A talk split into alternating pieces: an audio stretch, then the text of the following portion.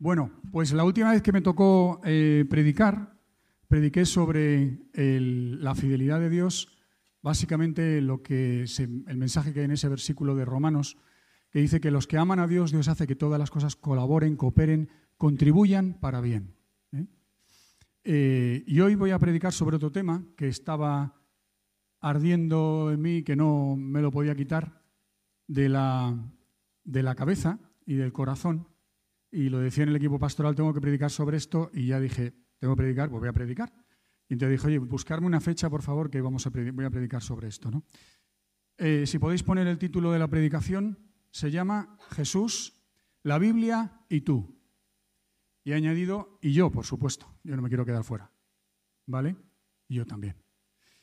Entonces, eh, bueno, mm, voy a leer mucha escritura. Te pido, por favor, que que prestes mucha atención, ¿vale? Cuando, cuando leo las escrituras, para tratar de entender qué es lo que está diciendo, ¿no? O sea, qué es lo que está diciendo. Se puede uno poner a analizar muchas cosas, pero también puede uno ver qué es lo que está diciendo la escritura, ¿no? Y es lo que os pido que, hagamos en esta mañana, ¿no? Eh, decir, ¿cuál es el mensaje principal que me está diciendo los versículos que vamos a leer? Os comparto cuál es el esquema de lo que quiero, de lo que quiero compartir esta mañana es eh, la palabra y la Biblia. Es el primer punto, ¿vale? Jesús es la palabra, con mayúscula. Las escrituras dan testimonio de Jesús. El tercer punto. Y eh, el segundo, y el objetivo de Jesús, el objetivo es Jesús, no la Biblia, ¿vale? O sea, la palabra y la Biblia, la primera sección. Jesús es la palabra. La escritura, las escrituras dan testimonio de Jesús. El objetivo es Jesús, no la Biblia en sí misma.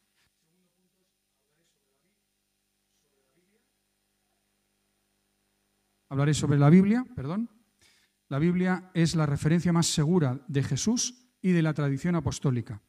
Y el segundo punto tiene una importancia vital para los que somos discípulos de Jesús. Y para terminar, bueno, eso es la introducción, y ya entrando en la materia, la Biblia, la palabra, o sea, la palabra, la Biblia y tú, ¿vale? Y yo. Y ahí voy a hablar de, de cómo la importancia que tiene sembrar la palabra en nuestras vidas, perseverar en ello y también daros un testimonio personal de cómo ha sido mi caminar en este sentido. ¿no? Creo que a veces los testimonios ayudan o pueden ayudar mucho.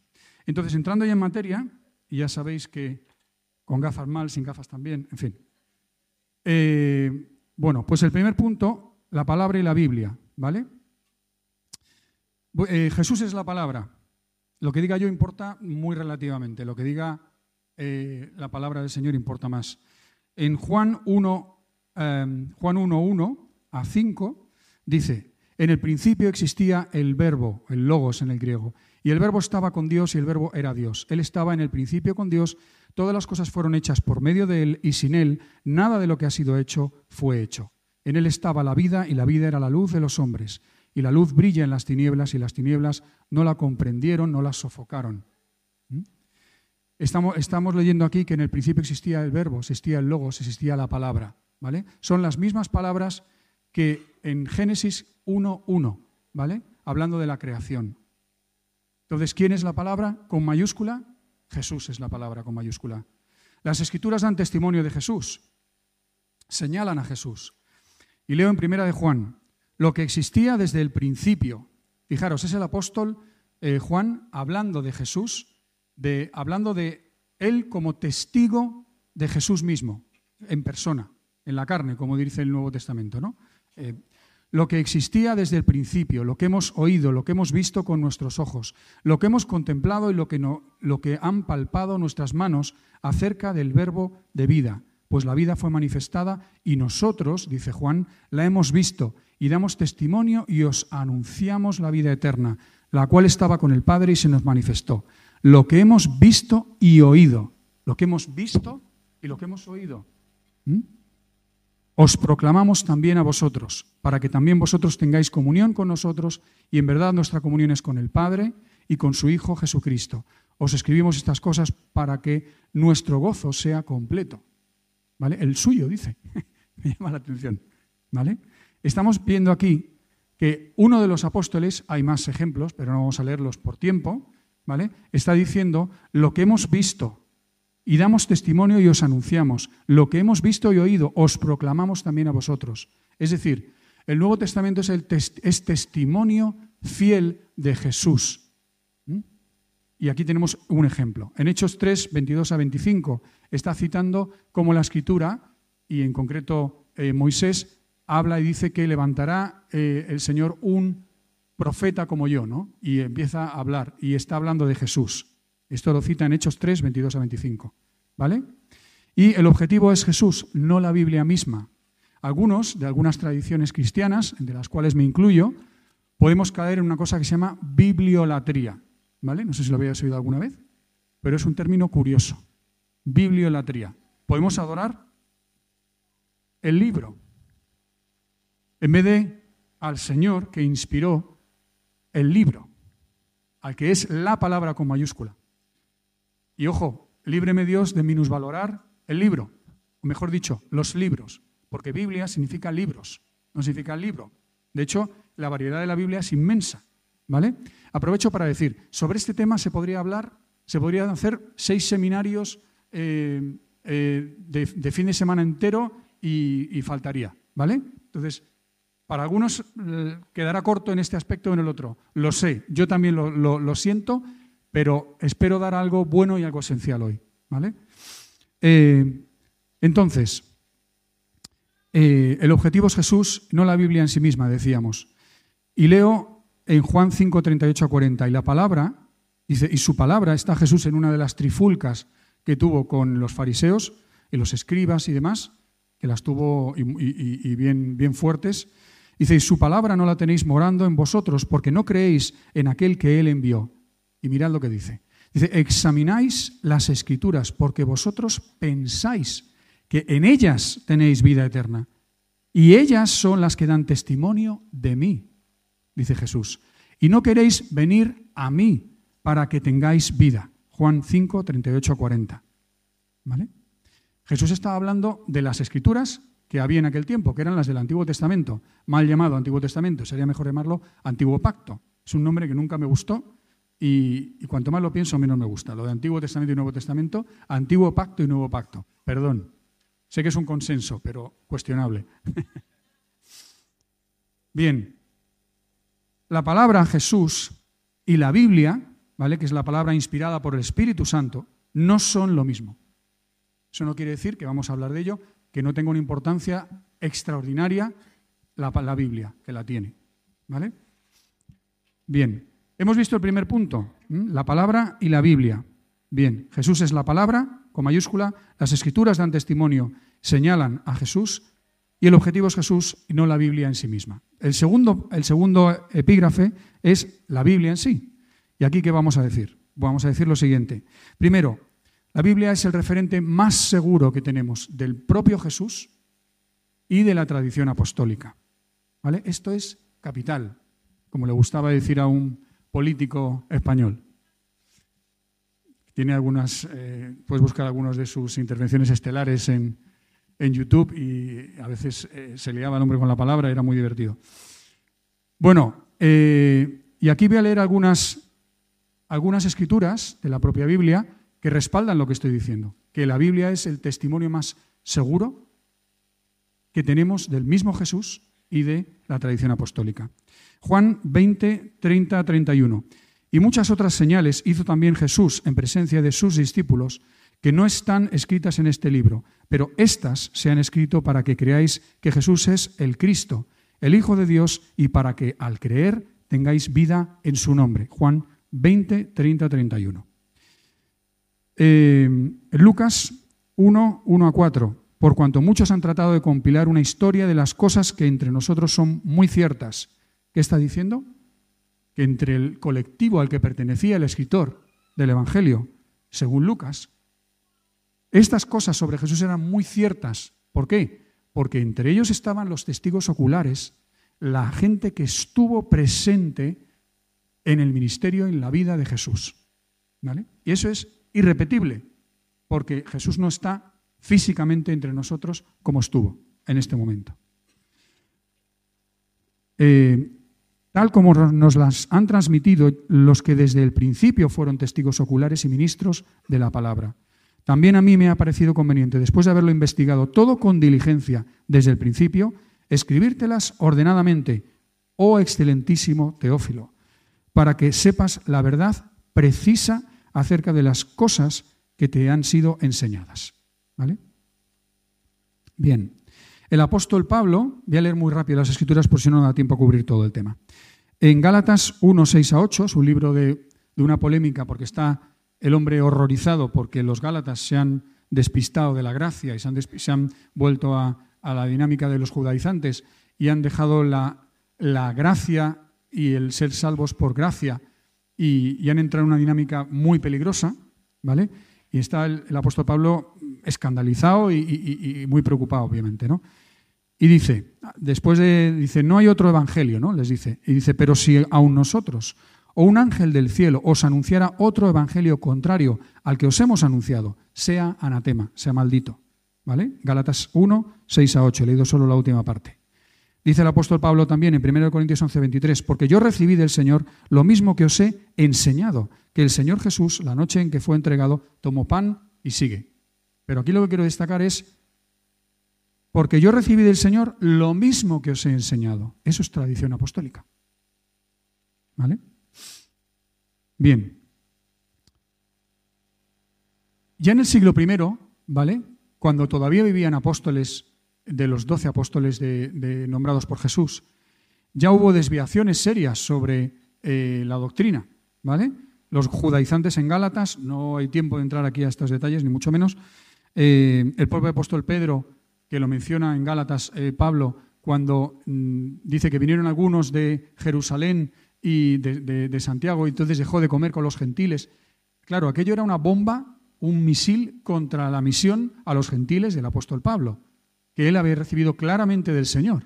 ¿Vale? Es que los judíos sigan siendo judíos y los cristianos, y, haciéndose cristianos, y los cristianos no tienen que hacerse judíos para ser cristianos. ¿vale? también es un tema en sí mismo. Pero esto, es lo que estaba en juego ¿vale? en el siglo I. El gnosticismo, otra de, las, de, las, eh, de los problemas doctrinales que surgieron, el tema de los nicolaitas, que aparece en Apocalipsis 2.15, esto en el siglo I, todavía estaban vivos los apóstoles. ¿vale? Entonces, si en el siglo I ya hubo desviaciones, ¿qué pensamos? que en el siglo II, III y en el resto de la historia cristiana la tendencia no es a añadir más cosas, a obviar otras, a cambiar otras historias y a liarla y al final perdernos de lo esencial. Pues claro, por eso la importancia fundamental de la Biblia como referente. ¿Vale? Es mejor alinearnos con la tradición apostólica más segura que está en el Nuevo Testamento. ¿Vale? Efectivamente, no todo está en el Nuevo Testamento. Hay más tradición apostólica o puede haber más tradición apostólica fuera, esto es delicado lo que voy a decir, fuera de la Biblia, puede haberla.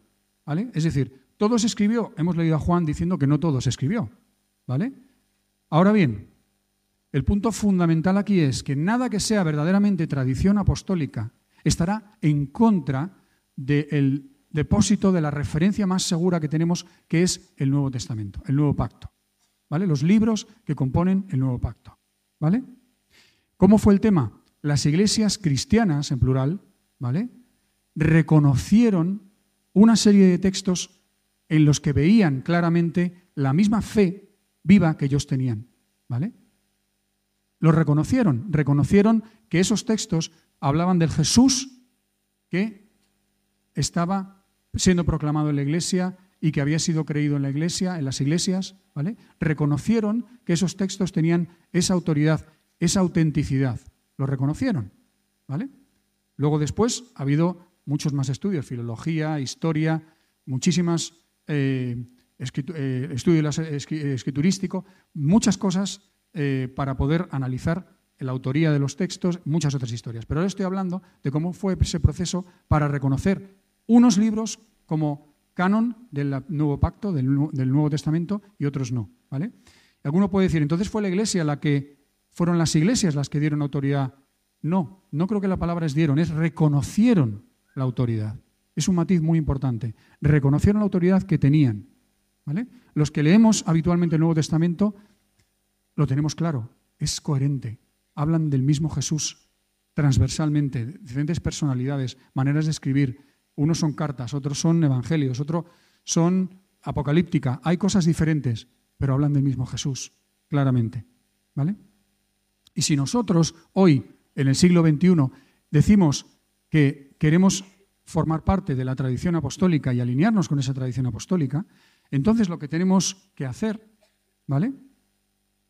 Es asegurarnos que estamos alineados con aquello que esas iglesias originales del inicio del cristianismo reconocieron que tenían la autoridad apostólica. además lo hicieron con un consenso muy amplio, muy amplio. ¿Vale? Bien, claro que sí es verdad que la tradición, o mejor dicho, las tradiciones, porque hay diversas tradiciones, los padres de la Iglesia, así, así llamados, y la historia de la Iglesia es algo que puede ser tremendamente útil. En mi opinión, la historia de la Iglesia siempre lo es. ¿Vale? En los padres de la Iglesia hay de todo. Los hay que dicen A, los hay que dicen B. Entonces, eso es un tema también complejo en sí mismo. ¿no? Todo eso es útil. ¿vale? Pero nada de todo eso puede estar por encima de la autoridad diferencial de la, depósito más seguro que tenemos, repito, de la tradición apostólica y de Jesús mismo, que son los documentos del Nuevo Testamento, del Nuevo Pacto. ¿Vale? Habría dos extremos aquí, y creo que los dos a evitar.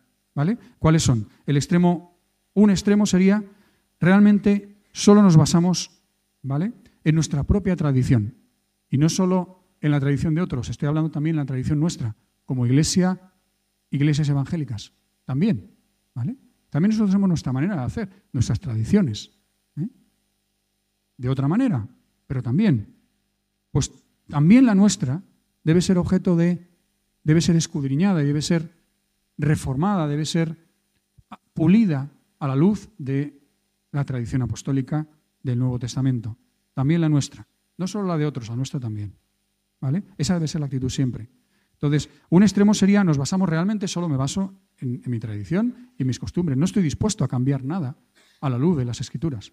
¿vale? Otro extremo sería acercarse a la escritura como si nadie la hubiera leído en dos mil años en el Nuevo Testamento, o 3.000 en el Antiguo, por decir una, una cifra de referencia.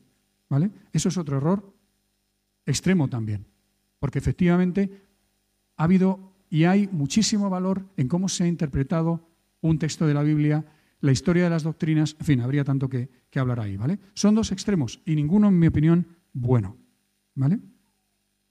Pero lo que sí tengo claro es que hay algo único, irrepetible, testimonio del Jesús de la historia, del Jesús real, que es el Nuevo Testamento. Y eso no se puede contravenir si queremos llamarnos cristianos. ¿vale? La Biblia tiene una importancia clave y vital para los discípulos de Jesús. Leo algún versículo. La ley del Señor es perfecta, que restaura el alma. El testimonio del Señor es seguro, que hace sabio al sencillo. Qué palabras tan bonitas, de verdad. Tan sencillo, pero tan bonito. Es un Salmo 19.7. Toda escritura es inspirada por Dios y útil para enseñar, para reprender, para corregir, para instruir en justicia. Según de Timoteo 3.1, el apóstol Pablo. Porque todo lo que fue escrito en tiempos pasados para nuestra enseñanza se escribió, a fin de que por medio de la paciencia y del consuelo de las escrituras tengamos esperanza. ¿Mm? Romanos 15.4. Lámpara es a mis pies tu palabra y luz para mi camino. Salmo 119, 105. ¿Vale? Escucha, oh Israel, el Señor es nuestro Dios, el Señor uno es, y amarás al Señor tu Dios con todo tu corazón, con toda tu alma y con toda tu fuerza. Y estas palabras, dice, que yo te mando hoy, estarán sobre tu corazón, y diligentemente las enseñarás a tus hijos, y hablarás de ellas cuando te sientes en tu casa, y cuando andes por el camino, y cuando te, cuando te acuestes y cuando te levantes y las atarás como una señal a tu mano y serán por insignias entre tus ojos. Las escribirás en los postes de tu casa y en tus puertas. Deuteronomio 6, 4 a 9. Y se dedicaban continuamente a las enseñanzas de los apóstoles, a la comunión, al partimiento del pan y a la oración. Hechos 2, 42. Pero él respondió, respondiendo dijo, escrito está, no solo de pan vivirá el hombre, sino de toda palabra que sale de la boca de Dios. Mateo 4, 4, Jesús mismo. Estos eran más nobles que los de Tesalónica. Los de Berea eran más nobles que los de Tesalónica, pues recibieron la palabra con toda solicitud, escudriñando diariamente las escrituras para ver si estas cosas que enseñaba el apóstol Pablo en la sinagoga ¿eh? eran o no así. Hechos 17, 11. He leído mucha escritura y muy rápido. El título de la sección era La Biblia tiene una importancia clave y vital para los discípulos de Jesús. creo que estos versículos apuntan claramente en esa dirección, a que el título es correcto. La importancia de la palabra escrita, revelada por el Señor y escrita para nosotros, como dice, para nuestro el consuelo y paciencia de las escrituras, dice, ¿no? Para nuestra enseñanza, parece que está claro. ¿Vale? Bien, entonces ya terminamos la introducción, amplia, pero que quería ponerle ese contexto, ¿vale? Y hemos hablado y hemos dicho la palabra y la Biblia, y luego hemos hablado de la Biblia, y la Biblia hemos dicho es la referencia más segura de Jesús y de la tradición apostólica y tiene una importancia vital para los discípulos de Jesús. Bien, y ahora ya entramos en lo que poníamos antes, la palabra, la Biblia y tú. Y yo también, yo no me quiero quedar fuera. ¿Vale? Bien, establecido todo lo anterior, todo lo que hemos dicho, ahora, ¿cuál es el papel de la Biblia? ¿Y cómo usamos la Biblia? Esto también da para otros seis seminarios de fin de semana. ¿Vale? Entonces, es un tema transversal lo que estoy tratando de pintar hoy aquí. ¿Vale? Y esto, mi manera de trabajarlo es tratar de verlo transversalmente en, la Biblia. ¿no? Entonces, lo primero que quiero decir aquí, en la Biblia, o sea, la palabra con mayúscula, la Biblia y tú y yo, es, primero, la idea que he rescatado de un teólogo que se llama Dionisio Bailer, que dice la Biblia como la samaritana del pozo que nos lleva a Jesús. ¿Os acordáis la historia de la samaritana que va a sacar agua al pozo, se encuentra con Jesús y va corriendo al pueblo después de que Jesús ya le dejara, dice, bueno, esto, este hombre, este rabí, este es alguien muy especial. Le va corriendo al pueblo y les dice, mirad, venid y ver a, un hombre que, mm, que, me ha dicho todo lo que he hecho, ¿vale? No será este el Mesías, probablemente les dijo también, porque ya, ya estaba en ese tema ella, ¿no?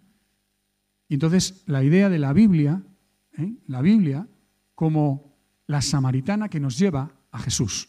Me gustó esa idea, ¿vale? El segundo punto quiero leer la parábola del sembrador. Esta la vamos a proyectar. Aquí me...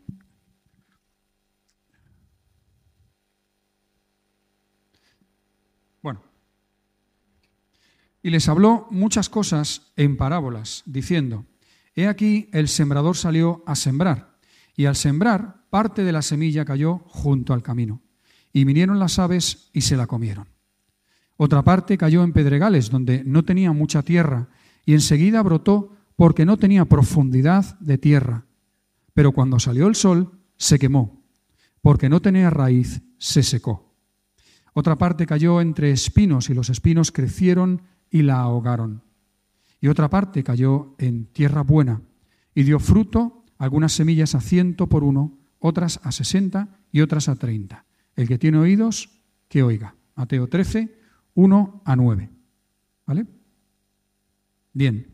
Bueno, pues esta predicación no es una predicación sobre la parábola del sembrador. No voy a entrar en toda la profundidad que se podría entrar aquí, pero sí quería poner esta parábola porque tiene una importancia grande para lo que quiero eh, escribir hoy, o sea, contar hoy, ¿no? Entonces, si podemos poner, a ver, que ya no sé dónde me voy a poner. Bueno, esto es el texto de la parábola del sembrador explicada por Jesús, ¿vale? En los evangelios de Mateo, Marcos y Lucas, ¿vale? Entonces, la primera columna, Mateo, la segunda, Marcos y la tercera, Lucas. ¿vale? Tenemos aquí cuatro tipos de terreno, cuatro tipos de tierra. ¿vale? Y dice, Jesús es el sembrador, ¿vale? Y nosotros como discípulos de Jesús también somos sembradores, aunque Él sea el sembrador con mayúscula, ¿vale? Tenemos luego que la tierra es el corazón o sea, es el corazón de, las personas, entendiendo como corazón lo más esencial de tus pensamientos, tus sentimientos, tu manera de, de pensar, de razonar, tu identidad. ¿Vale? Y dice, a todo el que oye la palabra del reino y no la entiende, el maligno viene y arrebata. Fijaros lo que pasa con el primer tipo de tierra. Junto al camino está subrayado. ¿Vale? Viene el maligno y arrebata lo que fue sembrado en su corazón lo arrebata. Es decir, la palabra deja de estar en el corazón de la persona, porque ha sido arrebatada. ¿Vale? Este es aquel en quien se sembró la semilla junto al camino. ¿Qué nos añade? ¿Qué podemos destacar de Marcos? ¿Vale? Fijaros una cosa, en todos he marcado oye, Porque todos los evangelistas dicen que los tres, los cuatro tipos de tierra oyeron. Todos oyeron. Pero el resultado fue muy diferente. Todos oyeron. Oye, oye, oye, en todos, oído, oye, lo dice de diferentes maneras, pero es el verbo oír siempre. Todos oyeron. ¿Vale? Junto al camino donde se siembra la palabra. ¿Vale? Arrebata. ¿Para qué la arrebata? Para que no crean y se salven. Dice a la derecha, en la columna de la derecha, en Lucas. ¿Vale? El siguiente tipo de tierra en pedregales. Es el que oye la palabra y enseguida la recibe con gozo, pero no tiene raíz profunda en sí mismo, sino que es solo temporal. Y cuando por causa de la palabra viene la aflicción y la persecución, enseguida tropieza y cae. ¿Vale? Tropieza y cae. ¿Vale? En Lucas dice, creen por algún tiempo. ¿Vale? La idea de temporalidad, la idea de que es algo que no hay perseverancia, no hay constancia, no se sigue en el tema, se abandona. ¿Vale? Poca profundidad. La tierra tenía poca profundidad. Un corazón en el que se queda en la superficie de la palabra, no llega a entrar en profundidad. ¿Vale? Y si no hay profundidad de tierra, las raíces no pueden profundizar, no pueden tomar los alimentos, no pueden aguantar la humedad, ¿vale? Y al final aquello no va adelante, ¿vale? Creen por algún tiempo y cuando viene la tentación sucumben. El tercer tipo de, de tierra es entre espinos, ¿vale? Entre espinos. Si crecen los espinos en esa tierra y pueden crecer, es porque la tierra tiene suficiente profundidad. Aquí no es un problema de profundidad. Aquí el problema es que hay otras cosas que crecen y que llegan a ahogar la palabra. Llegan a ahogar la palabra. ¿Vale? En los pedregales no pueden crecer los espinos, requieren raíz para crecer y ahí no hay profundidad de tierra. Aquí sí hay profundidad de tierra, porque hay otras cosas que crecen. ¿Vale? Y al crecer, dice, ahogan la palabra. ¿Qué cosas son? Habla de las preocupaciones del mundo, habla del engaño de las riquezas, el brillo de las riquezas, dice, el brillo. Es la idea en otras versiones y en, en otros evangelios, ¿no? Ahogan la palabra y queda sin fruto, ¿vale? En Marcos dice los deseos de las demás cosas. Los deseos de las demás cosas. ¿Qué es lo que más deseas tú? ¿Vale? Entran y ahogan la palabra y se vuelve estéril, dice Marcos, ¿vale? Y fijaros la idea en Lucas, dice entre los espinos también, dice, continuar y al continuar su camino, al continuar su camino, es decir, continuar su camino, suyo, ¿vale? Las preocupaciones, las riquezas y los placeres de la vida. Y su fruto no madura, no fructifica, dice en otro sitio, ¿vale? Y el cuarto tipo de tierra, dice, pero aquel en quien se sembró la semilla en tierra buena, este es el que oye la palabra y la entiende. Este sí da fruto y produce, uno a ciento, otro a sesenta y otro a treinta. ¿Vale? Fijaros lo que dice Marcos, la aceptan la palabra, la aceptan, la acogen, ¿eh? la acogen, es otra, otra posible eh, manera de, de leer ahí. La acogen, acogen la palabra, dan fruto, ¿no? Y en la versión de Lucas dice, en la tierra buena, con corazón recto y bueno, recto y bueno. Un corazón recto y un corazón bueno, ¿vale? La retienen, fijaros esa palabra, retienen la palabra. No se escapa. No se la lleva nadie, no la roban. ¿Vale? La retienen, dice, y dan fruto con, palabra clave, su perseverancia. ¿Vale? Su perseverancia. Ponemos la siguiente, por favor. Bueno, esto no voy a seguir con esta dinámica, pero también quería, haciendo este ejercicio, cuando te pones a reflexionar en las escrituras, empiezas a leerlas, comparas versiones, empiezas a sacarle matices, empiezas a sacar riqueza. Esto no es para decir qué listo soy. Ni yo, ni tú, ni nadie. Esto es para tratar de mostrar algo que puede ser útil y es cuando te pegas al texto, cuando buscas, cuando preguntas al texto, cuando tratas de mirar, de comparar, qué es lo que está diciendo, ¿vale? ¿A qué se puede referir esto? Cuando te pegas con ello, empiezas a entender, empiezas a, a ver cosas y como las estás descubriendo tú mismo, te quedan de una manera muy diferente. Y te estás haciendo eso de retenerlo, ¿vale? Aquí ya no es comparar tres evangelios, es el mismo evangelio en diferentes versiones. La, Biblia de las Américas a la izquierda, Reina Valera del 60 y la Cantera Iglesias a la derecha. ¿Vale? ¿Qué destaco, eh, por ejemplo, que estaréis menos familiarizados con la Cantera Iglesias probablemente? ¿Vale? Eh, aceptanla enseguida con alegría, dice la palabra, pero es inconstante, dicen los pedregales. ¿Vale? La Cantera Iglesias, las otras las conocemos más, entiendo. La preocupación de esta vida y el atractivo, el brillo es, creo, la idea en el original, se aunan para ahogar la palabra y queda infecunda, sin fruto. ¿Vale? Bien, y la última que ponemos aquí de proyección de este tema, por favor, la siguiente. Esto es ahora ya de versiones de Lucas 8.15, ¿vale? Y aquí tenemos, eh, mirar en, eh, a la derecha del todo también, la cantera Iglesias dice, con corazón bueno y noble. Otro matiz, corazón noble o un corazón que es de otra manera. La retienen la palabra y fructifican a fuerza de constancia, de perseverancia. Es la misma idea, pero son matices que te van te, van, te pueden llegar más de una manera o de otra. una sugerencia, cuando, ya podéis quitarlo, gracias. Cuando, si llevas mucho tiempo leyendo la misma versión, es bueno que, aunque puedas seguir leyendo tu versión, también manejes otras. Porque a veces, de tanto leer lo mismo, ya no, no te llega. Es como que golpean en el mismo sitio y ya no, no te está llegando.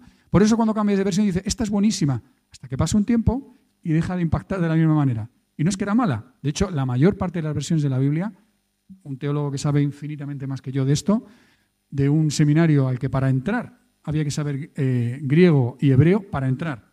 No digo para salir, digo para entrar allí. Eso ya para empezar a hablar. Vale, pues este hombre dice que todas las versiones son buenas. Yo no tengo mejor criterio, salvo alguna que está adrede de algún grupo sectario especial y tal, no quiero mencionar, eh, que está, está manipulada, pero eso es una cosa excepcional. ¿no? Bien, en general, eh, este hombre habla de que las versiones evangélicas y católicas en general son todas muy buenas. ¿no? Pero lo bueno de cambiar es que te diga de diferente manera. Aparte dice, dice, el amor al dinero es la raíz de todos los males. Y yo siempre decía, hombre, qué exagerado, de todos, ¿no? Cambié de versión y dice, es la raíz de toda clase de males. Ah, no es de todos, es de todo tipo de males. Ah, eso es otra cosa. Enriquece, enriquece. ¿Vale? Bien, os quiero leer un testimonio porque voy mal de tiempo para cubrir lo que quería cubrir. Eh, y es el testimonio, mi testimonio. Y quizás a alguien le pueda, le pueda servir bien. Eh, bueno, quería simplemente decir la parábola de los dos cimientos, la conocemos, no la vamos a leer, pero simplemente habla de, Jesús dice, los que ponen por obra sus palabras cuando las oyen y los que no las ponen por obra. Y Rebeca dijo hace unos domingos, dice, cada vez que obedeces, estás poniendo más roca en tu fundamento. Qué buena, qué bueno aquella me gustó. ¿Vale? Quiero leer mi testimonio que tiene que ver con este tema de, de la Biblia y demás. Voy a leerlo en buena parte, ¿vale? En septiembre de 1989, el Espíritu Santo, 89, algunos diréis, hace mucho, sí. Es verdad. En septiembre del 89, el Espíritu Santo empezó algo poderoso y real en mi espíritu. Pero en octubre de ese mismo año, noviembre, diciembre, mi cabeza estaba bastante vacía de mi nueva identidad. Y yo lleno de temores, inseguridades, falta de fe, y lo confieso, y un cierto vacío y vértigo interior que me causaba un profundo malestar. Os lo quiero contar con algo más de detalle, porque creo que podrá ser útil para algunas personas. Cuando yo me convertí con 17 años recién cumplidos, hace ya 34, en septiembre de 89, el Espíritu Santo me tocó de una manera clara. Recuerdo ir adelante, arrodillarme en una iglesia en la que me estaban eh, viví en, Estados Unidos y allí me hablaron de Cristo. Eh, fui un domingo con ellos a la iglesia, al poco de estar con esta familia, me invitaron a ir adelante a orar, ¿vale? Me puse de rodillas, no me dijeron nada, va a pasar esto o lo otro, y el Espíritu Santo empezó algo muy poderoso dentro de mí. Pero el Espíritu Santo no me puso las ideas en la cabeza, pero sí fue real aquello, ¿vale? Había sido tocado, pero mi mente estaba ignorante de su palabra, de sus promesas, de las verdades fundamentales de Cristo, ignorante de lo que ya era mío. Y estaba desprotegido, vacío, con cierta ansiedad y hasta vértigo, porque tenía mucha duda. Quería creer y confiar, pero no conocía su palabra. Esto fue en septiembre del 89. Me sentía mal. Esto duró más o menos hasta Navidades, hasta diciembre. ¿Y qué pasó para que aquello cambiara? ¿Cómo conseguí salir? ¿Qué comencé a hacer diferente para tener un resultado diferente? Tuve un director general que decía, querer resultados diferentes haciendo lo mismo es de idiotas. Pues sí, yo lo suscribo, es verdad. Así que hay que hacer algo diferente para tener resultados diferentes. Entonces, ¿qué empecé a hacer? Pues devoré la Biblia, ¿vale? Si vierais mi primera Biblia, mi primera Biblia está bastante destrozada. ¿Por qué? Porque sufrió el ataque de alguien con mucha hambre. ¿Vale? Vamos a ver unas imágenes, por favor.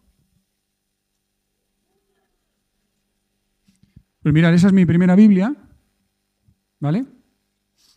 Yo creo que no hay que leer así la Biblia, ¿vale? Si subrayas tanto, luego no entiendes nada, no se puede leer. Es un desastre, o sea, no os invito, no es un ejemplo de nada, es un ejemplo de hambre, nada más. Solo es de hambre. No es un ejemplo de nada más que hambre. Esta fue mi primera Biblia, ¿vale? Pasamos a la siguiente. Deuteronomio fue, por cierto, Deuteronomio 6, que era lo que estaba a la izquierda, memoricé esos versículos, fueron para mí claves durante muchos años de desierto y de, etapas duras. ¿no? Bueno, en el Evangelio de Lucas, seguimos. La siguiente, por favor. Bueno, la portada no se percibe, pero está bastante castigada. Seguimos. Por cierto, la Biblia de América es una Biblia excelente, pero la Reina Valera al 60 también es excelente y hay otras Biblias también excelentes. Tampoco estoy haciendo publicidad necesariamente de esta versión. Seguimos. Seguimos. La siguiente, por favor. La siguiente. La siguiente. La siguiente. No, pero hay otra. Hay, una de. ¿No? Con unas anotaciones, ¿no está? Bueno, no pasa nada. Era donde yo me apunté en la contraportada de la Biblia, iba apuntando los temas que leía. Decía, pues imaginaros, decía gracia, y me iba apuntando versículos que me llegaban a mí sobre la gracia. O otro tema, ¿vale? Iba apuntando, ¿vale? Perdonar, y entonces apuntaba versículos sobre el perdón. ¿Vale? Bueno, no sé por qué no, no está ahí, no, no tiene más importancia. Y por seguir, que ya va, a salir amenazante el equipo de alabanza en dos minutos. Terrible. Eh, bien. Entonces, ¿qué es lo que pasó?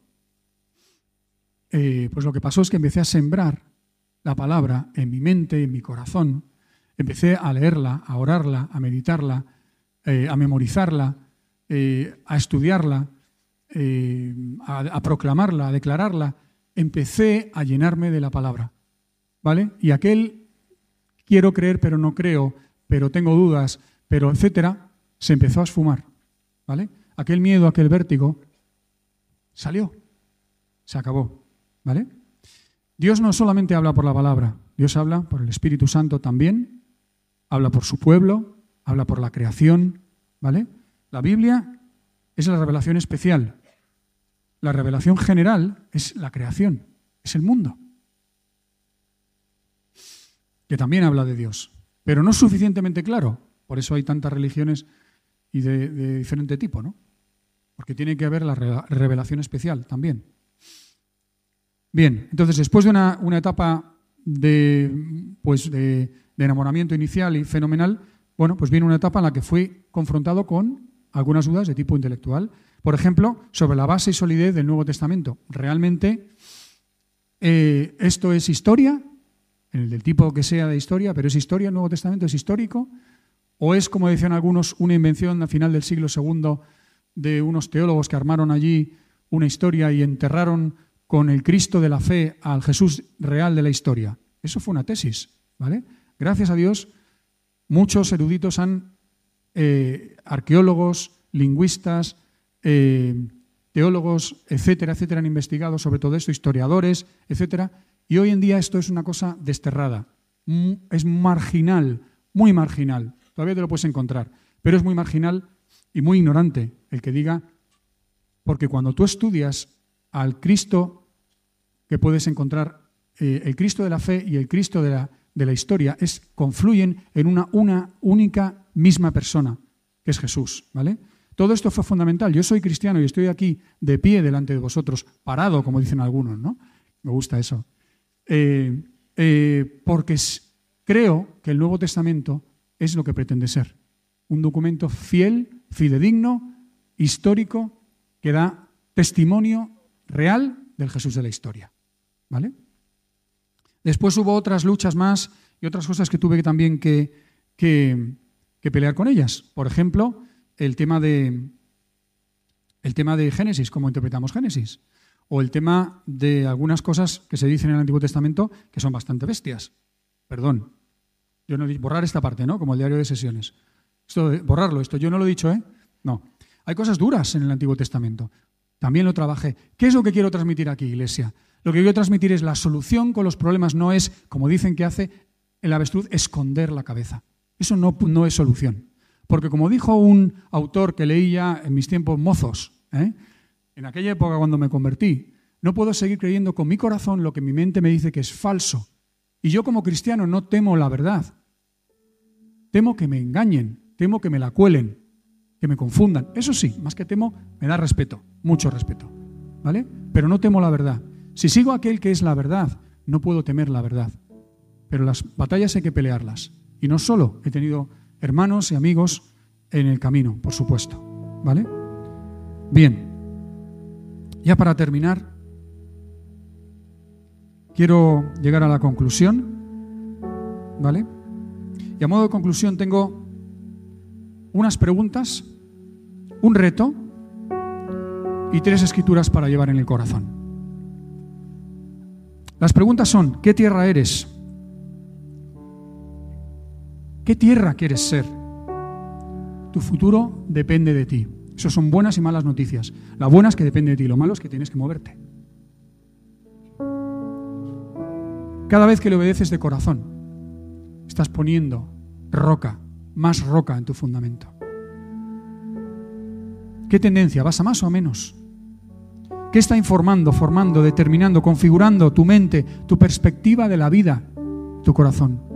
De ello depende tu vida, tu futuro, tu mujer, tus hijos, tu matrimonio, tu testimonio, la salvación de toda la gente a tu alrededor. Mucho depende de todo esto. Eso es lo primero que quería dejarte. Unas preguntas. Lo segundo es un reto. Poner tu devocional diario con el Señor Jesús y su palabra, inspirada como eje y prioridad en tu vida real y práctica. Y ojo con los ladrones. 6 mil millones de toneladas de series de Netflix, HBO, Disney, Movistar y no sé cuántos más. O el scroll infinito de las redes sociales. O en mi caso, el peligro de la prensa y la información. Hay muchos ladrones. Poner tu devocional diario con el Señor Jesús y su palabra inspirada como eje y prioridad en tu vida real y práctica. Y para terminar, tres escrituras para llevarlas en el corazón. La primera tiene que ver con ser la buena tierra, pero la semilla en la tierra buena, estos son los que han oído la palabra con corazón recto y bueno, y la retienen y dan fruto con su perseverancia. Lucas 8:15. Sé la tierra buena. Segundo, pon por obra las palabras del Maestro. Por tanto, cualquiera que oye estas palabras mías, dice Jesús, y las pone en práctica, por obra, dice la cantera Iglesias, será semejante a un hombre sabio, otra versión dice sensato, que edificó su casa sobre la roca, y cayó la lluvia, vinieron los torrentes, soplaron los vientos y azotaron aquella casa. otra versión dice, se lanzaron sobre aquella casa, pero no se cayó, porque había sido fundada sobre la roca, cimentada sobre la peña. Mateo 7, 24. Pon por obra las palabras del Maestro. Y lo último, haz de todo esto. La directriz, tu estilo de vida. Hijo mío, guarda mis palabras y atesora mis mandamientos contigo. Guarda mis mandamientos y vivirás, y mi enseñanza como la niña de tus ojos. Átalos a tus dedos, escríbelos en la tabla de tu corazón. Di a la sabiduría, tú eres mi hermana, y llama a la inteligencia tu mejor amiga. Proverbios 7, 1 a 4.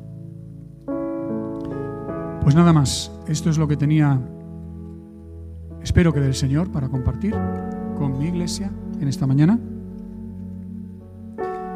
Y ahora voy a pedir que os pongáis de pie, por favor.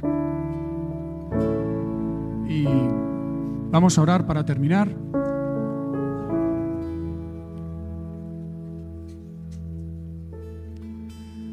Padre, en el nombre precioso de Jesús. La Biblia como la samaritana que nos lleva a Jesús. Y no queréis venir a mí para que tengáis vida. Ella es la que da, las escrituras son las que dan testimonio de mí y no queréis venir a mí para que tengáis vida. Señor Jesús, venimos a ti. Tú que eres el camino, la verdad y la vida. Nuestra vida, nuestra vida. Tú que eres el Señor de la iglesia y de las iglesias. Tú que eres, Señor, el dueño de la mies. Tú que dijiste que fuéramos por todo el mundo enseñándoles, haciendo discípulos y enseñándoles a guardar todas las cosas que os he enseñado. Gracias, Señor. Nos humillamos ante ti, Señor. Ayúdanos a ser la buena tierra. Ayúdanos a poner por obra tu palabra. Ayúdanos a tener un estilo de vida, Señor, que busca la sabiduría con mayúscula. Ayúdanos, Señor aprovechar el tiempo y las ocasiones. Ayúdenos a caminar, a traer al corazón sabiduría. Gracias. Gracias, Padre, por guiarnos, por enseñarnos como hijos, como hijas y como iglesia. Amén. En el nombre de Jesús. Amén. Amén.